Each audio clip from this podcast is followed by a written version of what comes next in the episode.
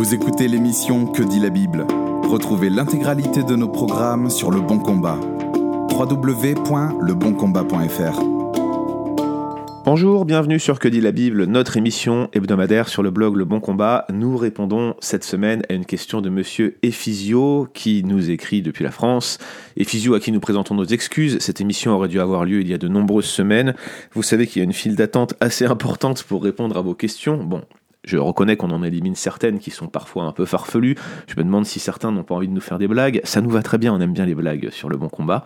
La question des physios est néanmoins très intéressante. Euh, elle concerne une possible euh, difficulté du livre des actes où on voit une différence entre deux récits qui devraient être parallèles normalement. Il s'agit, euh, que vous le pensez certainement si vous êtes habitué à la lecture du Nouveau Testament, des récits de la conversion de l'apôtre Paul. Donc vous savez que l'apôtre Paul s'est converti sur le chemin de Damas dans des circonstances extraordinaires. On a un récit initial qui est fait par Luc euh, dans le chapitre 9, et puis on a une succession de discours à partir du chapitre 22.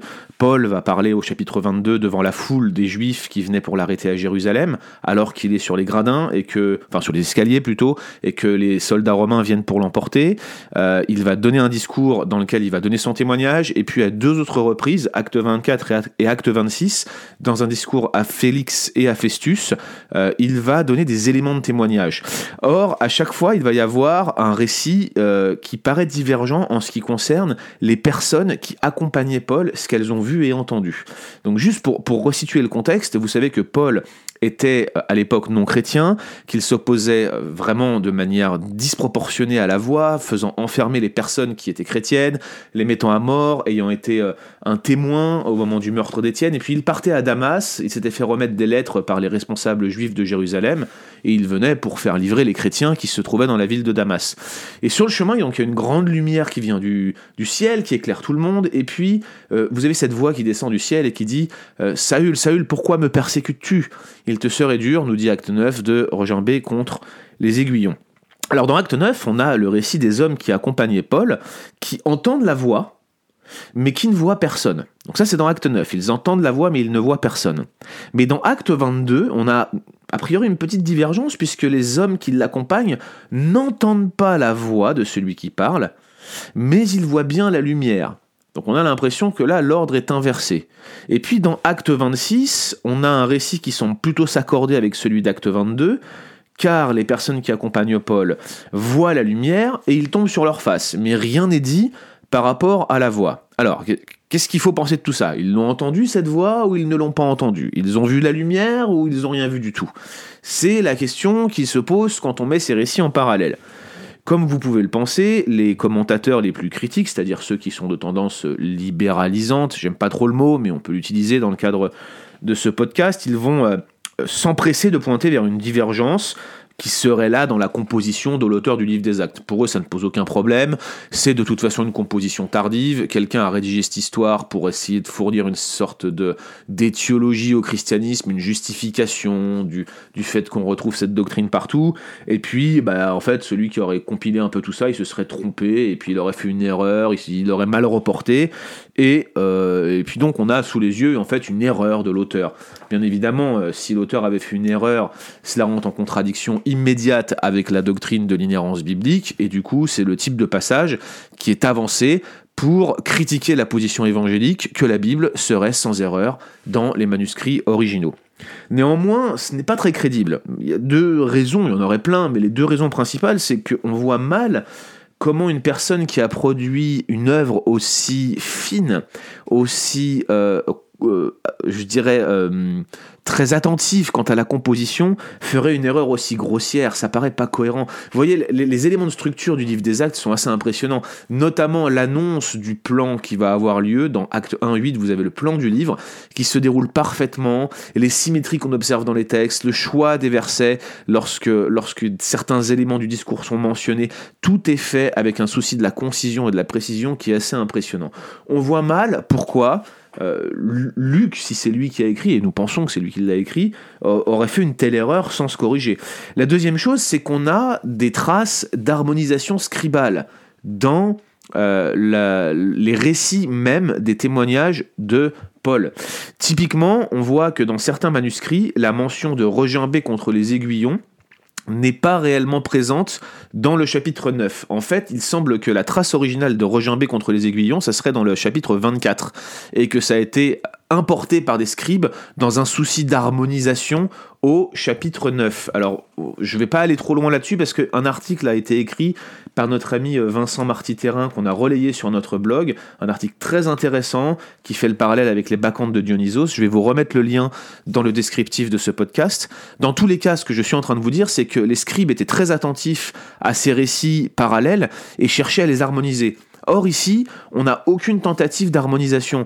Donc s'il y avait vraiment une erreur pressentie, on pourrait supputer que les scribes l'auraient corrigé. Or, ils ne l'ont pas fait.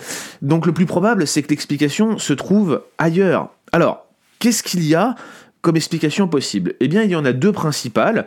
Une est avancée par euh, Frederick Fivey Bruce, l'exégète anglais, et l'autre par Howard Marshall, qui, je crois, est anglais lui aussi, à moins qu'il était américain et qu'il ait enseigné en Angleterre, peu importe sa nationalité, ce qui nous intéresse, c'est ce qu'il nous dit. Alors, l'explication de Frédéric Fivey Bruce, c'est en fait que la voix que les compagnons dire au chapitre 9 serait en fait celle de Paul. Les hommes qui accompagnaient entendaient bien la voix de Paul qui parlait, mais ils ne voyaient personne. C'est-à-dire qu'ils ne comprenaient pas pourquoi Paul parlait tout seul. Ça ne s'oppose pas au fait que la lumière était là. En fait, il ne dit pas ce texte qu'il ne voyait pas la lumière.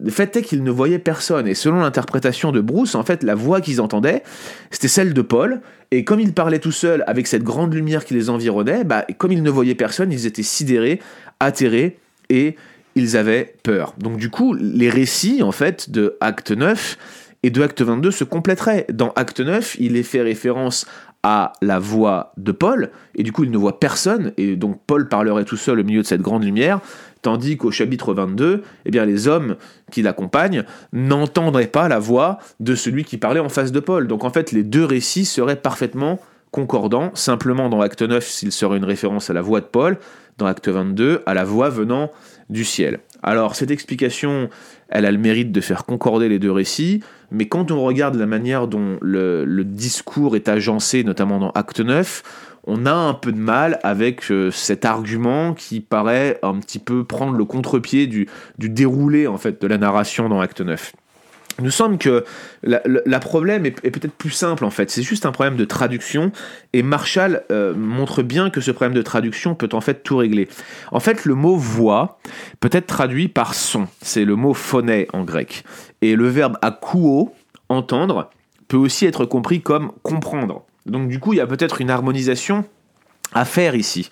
Au chapitre 9, euh, très probablement ce qui se passait, c'est qu'ils entendaient une voix qui, venait du ciel, mais ils voyaient personne en face d'eux. Donc ils entendaient ce son qui venait du ciel, et ils ne voient pas d'où vient ce son, qui est celui qui émet ce son. Tout ce qu'ils voient, c'est une grande lumière, et Paul qui part tout seul. Donc ce son viendra du ciel, et ils n'arrivent pas à voir d'où il vient.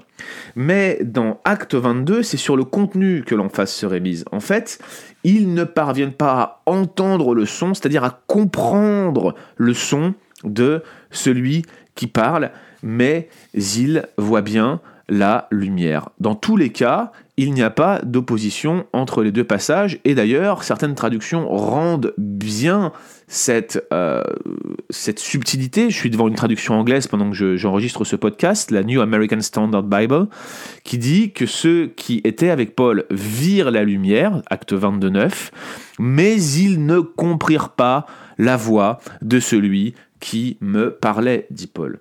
Vu sous cet angle, ils ont bien entendu la voix, ils ont bien vu la lumière, mais ce qui est dit dans Acte 22 9, c'est qu'ils n'ont pas compris la voix.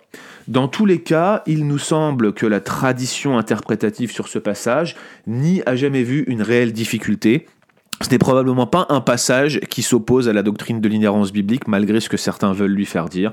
Et dans tous les cas, il existe ces deux éléments d'explication. Comme je vous les ai présentés, à vous de choisir celui qui vous convient le mieux. Merci d'avoir écouté cet épisode de Que dit la Bible. Retrouvez l'intégralité de nos programmes sur Le Bon Combat. www.leboncombat.fr